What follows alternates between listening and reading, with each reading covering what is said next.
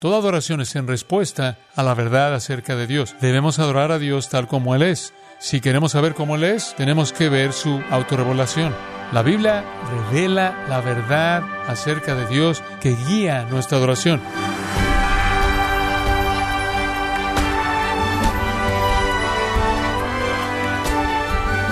Le damos las gracias por acompañarnos en Gracia a vosotros con el pastor John MacArthur.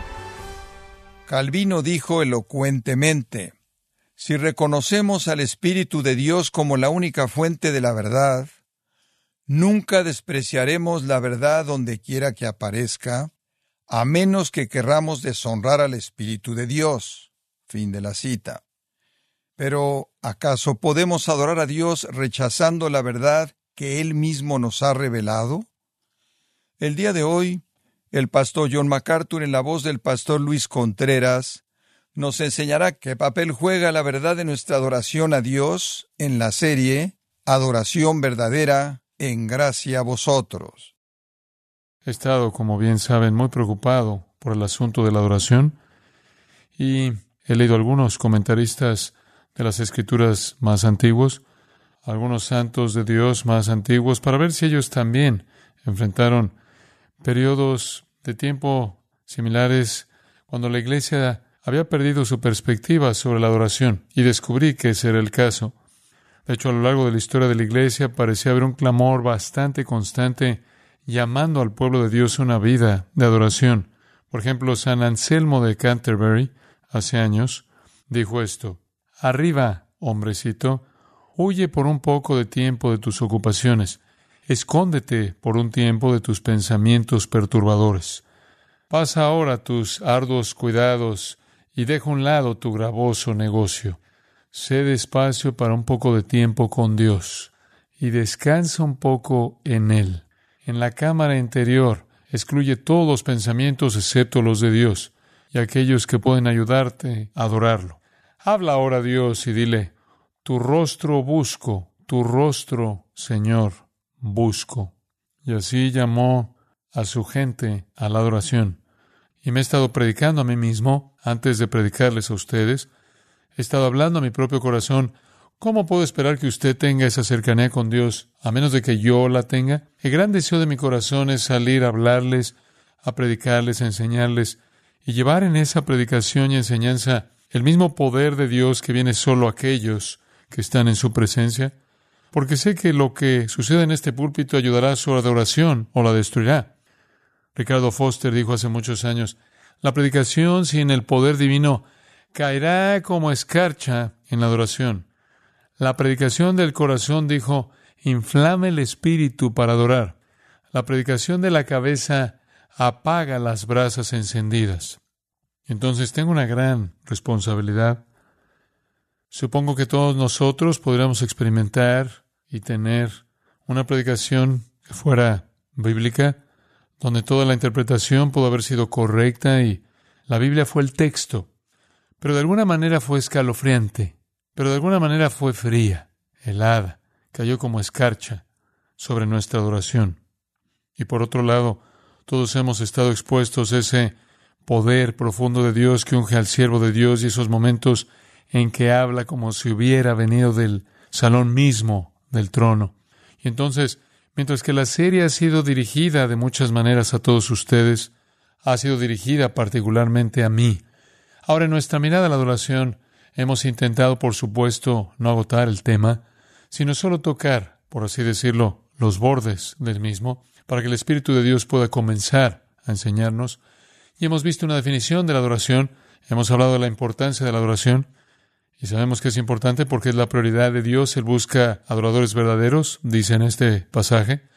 Hemos hablado sobre la fuente de la adoración y esa es la salvación. Fuimos redimidos para adorar. Hemos hablado del objeto de la adoración y el objeto es Dios como Espíritu y como Padre de nuestro Señor Jesucristo. Hemos hablado de la esfera de la adoración. Debemos adorar en todo lugar y en todo momento, en únicamente en la presencia reunida del pueblo redimido de Dios. Y ahora estamos viendo la naturaleza o la esencia de la adoración, lo que es. Debemos adorar en espíritu y en verdad. El equilibrio perfecto. No solo espíritu, eso es. No solo entusiasmo, sino verdad. No solo la verdad, sino el entusiasmo. Desde lo profundo de nuestra alma adoramos, nos expresamos basados en la verdad revelada de Dios. Y recordarán que les mostré que los samaritanos tenían el Espíritu y no la verdad, y los judíos tenían la verdad y no el Espíritu, y entonces Jesús dice, no está aquí en Jerusalén, y no esté allá en, está allá en Jerusalén, Dios debe ser adorado en espíritu y en verdad. Y la adoración verdadera une a ambos. Usted no puede tener una herejía entusiasta por un lado y una ortodoxia estéril por el otro y realmente adorar a Dios. Debe haber una mezcla. No se puede tener calor sin luz y no se puede tener luz sin calor. Los dos deben estar en equilibrio. Y recuerda la última vez que vimos el concepto de espíritu y dijimos que adorar a Dios en espíritu significa adorar a Dios desde su interior. No es superficial, no es externo, no es formal, no es litúrgico, es el corazón. Y eso es lo que quiso decir el salmista en el Salmo 103 cuando dijo, bendice alma mía a Jehová y bendiga todo mi ser, su santo nombre. Y lo que Pablo quiso decir en Romanos 1.9 cuando dijo, yo adoro a Dios en mi espíritu. Y le explicamos que hay varios elementos necesarios para adorar a Dios en espíritu. Primero, la vida espiritual. Tenemos que estar vivos espiritualmente, vivos para Dios. Tenemos que ser aquellos que poseen al Espíritu Santo que viene por la salvación. Y para empezar entonces, para adorar en espíritu, debemos haber tenido una persona interior transformada en la morada del Espíritu Santo de Dios. En segundo lugar, debemos enfocar nuestros pensamientos en Dios. La adoración sale del corazón que está pensando en Dios. En tercer lugar, nuestros pensamientos sobre Dios dependen del descubrimiento y la meditación de la palabra de Dios. Y conforme vemos la palabra de Dios y conforme descubrimos sus verdades y meditamos en sus verdades, nos encontramos adorando. Y luego, en cuarto lugar, debemos tener un corazón concentrado, un corazón no distraído. Como leía al comienzo de nuestra adoración esta mañana en el Salmo 9, el salmista dice, Te alabaré con todo mi corazón. Te alabaré con todo mi corazón. Adorar en espíritu entonces es tener un espíritu transformado por la regeneración, pensar en Dios, concentrar todas nuestras facultades en Él y en su obra, y esos pensamientos surgen del descubrimiento y la meditación en la palabra de Dios y fluyen de regreso a Dios a través de un corazón concentrado. ¿Sabe? Muchas veces en el Antiguo Testamento puede leerlo en Isaías, puede leerlo en Jeremías y Ezequiel, puede verlo en el Nuevo Testamento, en el Evangelio de Mateo. El Señor acusa a las personas por adorarlo externamente mientras que su corazón está lejos de él. Esa es una frase bastante común. Este pueblo me adora con su forma, pero su corazón está lejos de mí. Esa es la antítesis misma de lo que Dios desea. Él desea que el corazón esté cerca de Él. En el Salmo 112 encontramos un salmo de alabanza. Comienza, alabado sea Jehová y sigue la línea de la alabanza. ¿Y cómo es que el corazón puede alabar? Viene en el versículo 7, dice, su corazón está firme. Y luego en el versículo 8, su corazón está establecido. Como puede ver, es un corazón fijo y un corazón establecido, totalmente enfocado en la maravilla de Dios, de la cual surge la alabanza. En el Salmo 57 encontramos de nuevo el mismo pensamiento. Versículo 7, mi corazón está dispuesto, oh Dios, mi corazón está dispuesto. Cantaré y daré alabanzas. Despierta, gloria mía, despierta, salterio y arpa. Yo mismo me despertaré temprano, te alabaré, oh Señor, entre los pueblos, te cantaré entre las naciones, porque grandes hasta los cielos tu misericordia y hasta las nubes tu verdad. Exaltado seas, oh Dios, sobre los cielos, sea tu gloria sobre toda la tierra. Como puede ver de nuevo, es un corazón fijo, es un corazón decidido. Y nos hacemos la pregunta, ¿realmente estamos allí cuando venimos a adorar al Señor? Y hay muchas veces que podemos pensar que lo estamos y no lo estamos. Y de ahí viene el Salmo 139. Examíname, oh Dios, y conoce mi corazón. Pruébame y conoce mis pensamientos y ve si hay en mí camino de perversidad y guíame en el camino eterno. Ahora David dice, examíname, oh Dios, y conoce mi corazón, y si encuentras algo, encárgate de ello. Y esa es una admisión de que incluso David no podía entender completamente su propio corazón. Es posible que haya sentido que se ocupó de todo, por lo que dice, Dios puede haber algunas cosas que no veo. Y puede ser que en nuestro corazón y en nuestra vida, la razón por la que nos cuesta realmente abandonarnos en la adoración a Dios, la razón por la que no experimentamos la cercanía de Dios que nos gustaría experimentar es porque tenemos áreas de nuestra vida que no se tratan y tal vez áreas a las que estamos ciegos y solo Dios conoce. Y entonces, al acercarnos a este asunto de la adoración para tener un corazón concentrado, debemos llegar con un espíritu abierto y arrepentido. Ese sería el quinto en esos elementos de la adoración verdadera en el espíritu. Debe haber una apertura, debe haber una voluntad de decir Dios enciende el reflector y lo que encuentres en la esquina exponlo. Y si usted se le ha dificultado mucho adorar, si viene aquí y se va a casa y hay pocos cambios en su vida, y hay poco sentido de la cercanía de Dios, hay poco sentido de entrar en la presencia divina, bien puede ser que hay áreas en su vida que ha pasado por alto durante mucho tiempo y que solo Dios conoce, y debe rogarle que las busque, las exponga y las confiese voluntariamente con un espíritu quebrantado y contrito. Mire, esas cosas deben ser enfrentadas. Cada vez que en las Escrituras hablamos de adoración, debemos hablar de limpiar, purgar, purificar, confesar, arrepentirse. Porque la única persona que puede entrar total y completamente en comunión con un Dios absolutamente santo es aquello cuyo pecado ha sido tratado por completo. Y no debemos entrar corriendo a la presencia de Dios en nuestra impureza, pensando que todo está bien. Nosotros, como Isaías, debemos confesar ante Dios nuestro pecado y permitir que Dios toque ese carbón vivo y ardiente en nuestros labios, si es necesario, para purgarnos.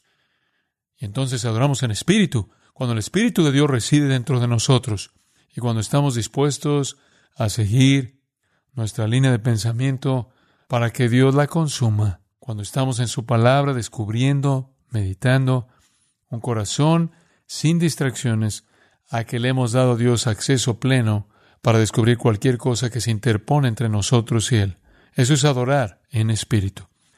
Ahora, Charnock escribió hace muchos años estas palabras. Sin el corazón no hay adoración. Es una obra de teatro. Es una actuación sin ser esa persona en realidad. Es jugar al hipócrita. Escuche esto. Se puede decir verdaderamente que adoramos a Dios aunque nos falte perfección pero no se puede decir que adoramos a Dios si nos falta sinceridad. Eso es muy cierto. Podemos adorar imperfectamente, pero no podemos adorar sin sinceridad. Y entonces, conforme venimos a adorar a Dios, debe ser desde lo profundo de lo que está dentro de nosotros. Una adoración sincera a Dios.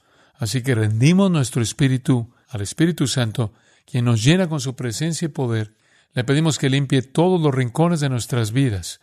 Y entonces puede ocurrir el flujo de la adoración. Nada superficial al respecto. Ahora veamos el segundo elemento de equilibrio. Adoramos en la verdad. Adoramos en verdad. Adoramos en verdad.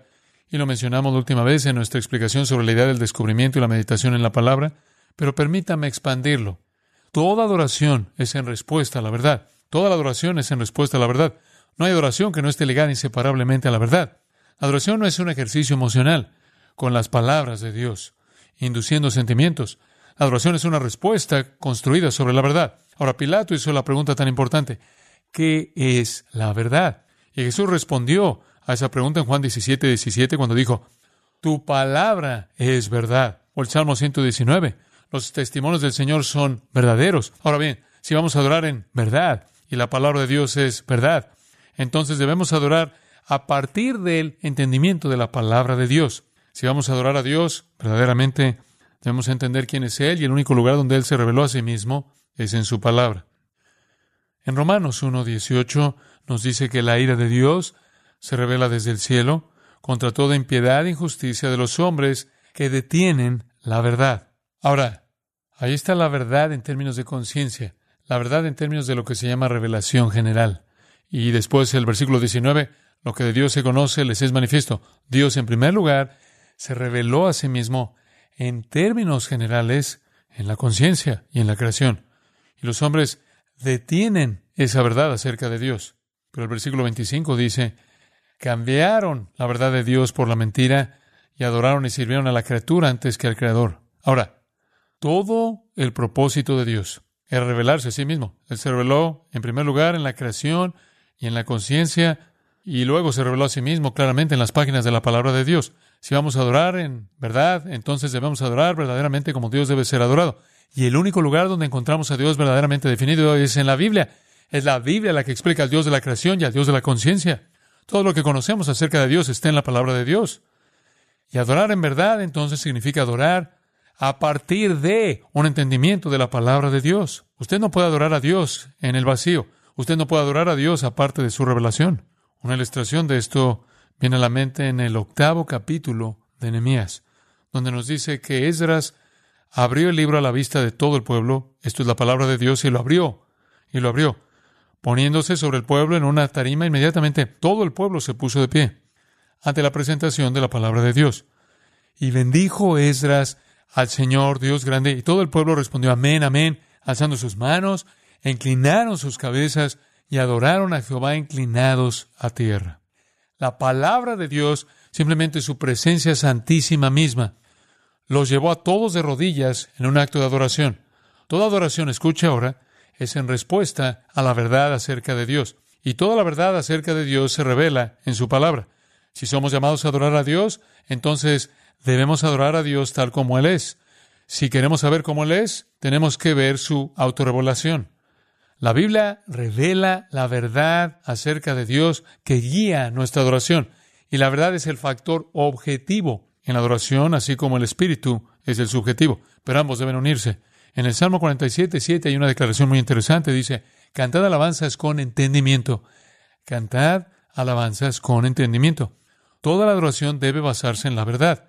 La adoración no es simplemente tomarse de las manos y balancearse de un lado a otro, o tener experiencias estáticas, tener experiencias que no tienen significado ni contenido, eso no es adoración. Adoración ni siquiera es un buen sentimiento, por buenos que sean los buenos sentimientos. Adoración es una expresión de alabanza desde lo más profundo del corazón hacia un Dios que es entendido, tal como se revela verdaderamente. Cantad alabanzas con entendimiento. No hay ninguna virtud en decir que está adorando a Dios en algo que ni usted ni nadie más comprende. No hay adoración verdadera, aparte de una comprensión, de un entendimiento verdadero de Dios. Cualquier grupo que no entienda la verdad acerca de Dios no adora a Dios. No puede adorar a Dios porque les ha adorado en espíritu y según la verdad. En 2 Corintios 4.2 Pablo dice, hemos renunciado a lo vergonzoso de la deshonestidad. No hacemos cosas que manipulan y no andamos con astucia, no manejamos con engaño la palabra de Dios. Es decir, no lo usamos para inducir ciertas experiencias o ciertos resultados o respuestas, sino que por la manifestación de la verdad nos recomendamos a la conciencia de todo hombre a la vista de Dios. Pablo dice, nunca usaré la Biblia, nunca engañaré a nadie, nunca trataré de ser deshonesto con nadie para lograr mis propios fines. Todo lo que deseo hacer es manifestar la verdad y por lo tanto encomendarme a mí mismo a la vista de Dios. Toda la respuesta en la adoración es una respuesta a la palabra de Dios. Y es increíble cuántas personas no entienden esto. Como mencioné hace un momento, la gente a menudo me pregunta, ¿cómo puedes tener un servicio de adoración cuando predicas durante tanto tiempo? ¿Cuándo tiene tu congregación tiempo para adorar? Y la respuesta es que no puedes adorar a Dios aparte de un entendimiento de quién es Él. Por eso estoy tan comprometido con la predicación expositiva. Por eso estoy tan comprometido con la enseñanza sistemática de la palabra de Dios semana tras semana. No hay otra cosa que hacer. Podría darle sermones ingeniosos que moverían sus emociones y cambiarán sus actitudes y tal vez podrá hacerle llorar al contarle muchas historias de otras cosas, podrá hacerlo interesante, divertido y emocionante. Pero cuando todo haya sido dicho y hecho, podrá decir, vaya, John MacArthur puede predicar, pero no adoraré a Dios. Es un desafío mucho mayor para mí enseñar la palabra de Dios y dejar que se encomiende a responder a Dios como Dios se revela en esta su autorrevelación. Es por eso que creo que cualquier joven que ingresa al ministerio que no esté comprometido con la predicación expositiva se está cortando la garganta en última instancia, porque las personas deben responder en la vida en todas las dimensiones a la verdad de la palabra de Dios. Tenemos que adorar en la verdad. Y la verdad se revela en esta palabra. Esa es nuestra fuente.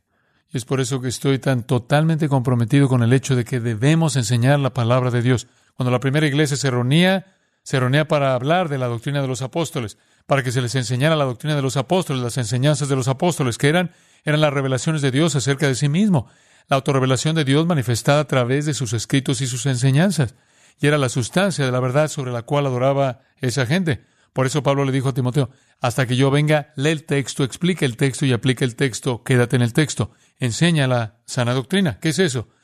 La verdad acerca de Dios. Ahora no estamos aquí para crear una experiencia emocional, estamos aquí para enseñarle acerca de Dios a partir de este libro y de esa base de conocimiento surge la adoración. ¿Sabe? Si quiere ver una ilustración de esto, vea 1 Corintios 14, y esto podrá servir como una buena ilustración.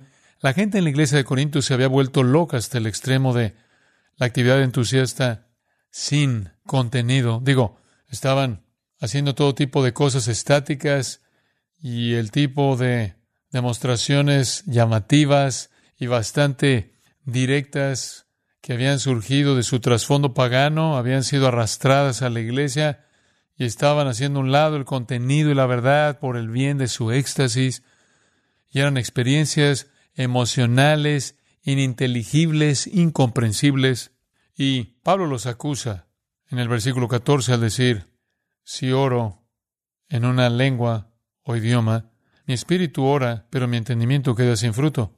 Y es escoger porque Dios quiere ser adorado, no solo en espíritu, sino en qué, en verdad. Y un entendimiento infructuoso no es lo que Dios quiere. Y entonces dice, oraré con el espíritu y oraré también con el entendimiento. Y cuando cante, cantaré con el espíritu y cantaré también con el entendimiento. Digo, porque la gente debe entender lo que ve, dice en el versículo 16. Ahora vaya al versículo 23. Y él dice, como una ilustración, si toda la iglesia se reúne en un solo lugar y todos hablan estos idiomas ininteligibles, y alguien entra que es ignorante e incrédulo, van a decir, están locos. El resultado es que simplemente dirán que estas personas están locas. Pero si predicas, y eso es lo que significa profetizar, proclamar, si predicas la palabra de Dios y entra uno que no cree, o es ignorante, será convencido y juzgado, y los secretos de su corazón serán manifiestos, y él se postrará sobre su rostro y adorará a Dios. Como puede ver, el efecto de algo puramente emocional es que la gente tiene una buena sensación. El efecto de la verdad es que adoran a Dios. Y nunca confunda un sentimiento de éxtasis con adorar a Dios. La verdad está en el corazón de la adoración. No estamos negando el entusiasmo y el sentimiento solo debe estar inseparablemente ligado a la verdad. Tiene que ser. En la primera iglesia adoraban y usaban canciones, y usaban himnos, y usaban canciones espirituales, hacían melodías, tuvieron momentos de alabanza y momentos de agradecimiento. Y todos ellos están enumerados en Colosenses 3, 16 y 17. Pero dice en el 16 antes de eso, la palabra de Cristo mora en abundancia plusios, abundantemente, completamente, ricamente, para que cuando la palabra lo domine, entonces se regule su alabanza y su adoración se conforme a la norma divina. Entonces la naturaleza de la adoración, la esencia de la adoración que es, es ofrecer adoración a Dios desde lo más profundo de nuestro ser interior, en alabanza, oración, canción, entrega y vida, ofrenda y vida, pero siempre basados en su verdad revelada. Y es tan difícil mantener a la iglesia conformada a eso, porque la iglesia tiende por un lado a enfriarse, a estar sin vida, a estar muerta y helada, y por otro lado volverse emocional, fanática y orientada a los sentimientos, y debe haber un equilibrio. Y nosotros que tendemos a estar en el extremo helado y sin emociones, nos sentimos intimidados por los que expresan sentimientos por allá, ¿no es así? Pero tampoco es ahí donde debe estar. Ambos están en equilibrio. Debemos conocer la verdad. Usted recuerda cuando Pablo fue al Areópago en Atenas, en Hechos 17, su adoración era inaceptable y su acusación es muy reveladora, muy reveladora. Él les dice una cosa muy simple, solo escuche. Versículo 23.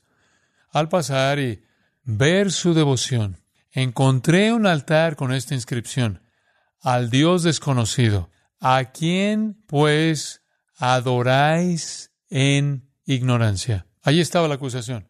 Ustedes están adorando en ignorancia, y eso es inaceptable. No se puede adorar a Dios en ignorancia. Y me atrevo a decir que incluso en el extremo frío y algo ortodoxo, donde el ritual, la formalidad y la rutina y la tradición se ha convertido en una actividad sin sentido y sin razón, hay tanta pérdida de adoración verdadera como en los éxtasis del otro extremo. Y entonces le digo que si va a adorar a Dios, debe haber un compromiso fiel con la palabra de Dios. No va a suceder por algún golpe del cielo Usted adora como el desbordamiento de su comprensión de la autorrevelación de Dios. Y está aquí en este libro. A medida que estudia la palabra de Dios y descubre sus verdades y medita en sus verdades y se concentra en Dios y tiene un corazón concentrado y un corazón arrepentido que sea puro y limpio, encontrará el fluir de eso. Un corazón de adoración. Una y otra vez en el Nuevo Testamento lee esta frase, hermanos, no quiero que ignoréis. No hay premio en la Biblia por la ignorancia. Procura con diligencia presentarte a Dios aprobado como obrero que no tiene de qué avergonzarse, que usa bien la palabra de verdad. Renovaos en el espíritu de vuestra mente. Verdad, verdad, verdad. Y entonces se nos ha dado el mandato de adorar en espíritu y en verdad. Ahora, confío y oro porque el Espíritu de Dios ate profundamente esas cosas dentro de nosotros. La esencia de la adoración, tan simple, sin embargo tan profunda, en su equilibrio perfecto solo puede, solo puede lograrse mediante el poder del Espíritu Santo. Pero usted debe venir con la voluntad de profundizar en la palabra de Dios para que su adoración sea un desbordamiento de ese descubrimiento y meditación.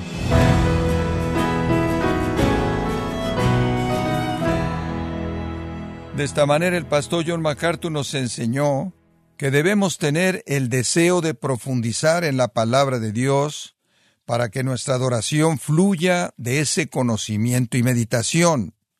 Nos encontramos en la serie Adoración Verdadera, aquí en Gracia a Vosotros. Grace Community Church ha organizado la Conferencia Expositores 2023 en español el viernes 15 y sábado 16 de septiembre. Predicarán John MacArthur, Sugel Michelén, Luis Contreras, Josías Grauman, y David Barceló con el tema Admirando la Gloria de Dios, inscripciones de expositores 2023 el 15 y 16 de septiembre, visite conferenciaexpositores.org. Repito, conferenciaexpositores.org. Si tiene alguna pregunta o desea conocer más de nuestro ministerio, como son todos los libros del pastor John MacArthur en español, o los sermones en CD que también usted puede adquirir, escríbanos y por favor mencione la estación de radio por medio de la cual usted nos escucha en gracia a vosotros. Es importante conocer no solo el país y ciudad de donde usted nos escucha, sino también la radio. Para quienes contactan nuestro ministerio por primera vez, pueden solicitar una copia del mensaje de promoción sin costo alguno, un mensaje por oyente únicamente. Si usted vive en los Estados Unidos o Puerto Rico, escríbanos a Gracia Vosotros, P.O. Box 4000, Panorama City, California 91412. O puede escribirnos a través del siguiente correo electrónico radio arroba y queremos agradecerle desde el fondo de nuestro corazón su tiempo y sintonía, y en nombre de John MacArthur y del personal de este organismo, invitarle para que nos acompañe en la próxima edición y así juntos continuar desatando la verdad de Dios un versículo a la vez, en gracia a vosotros.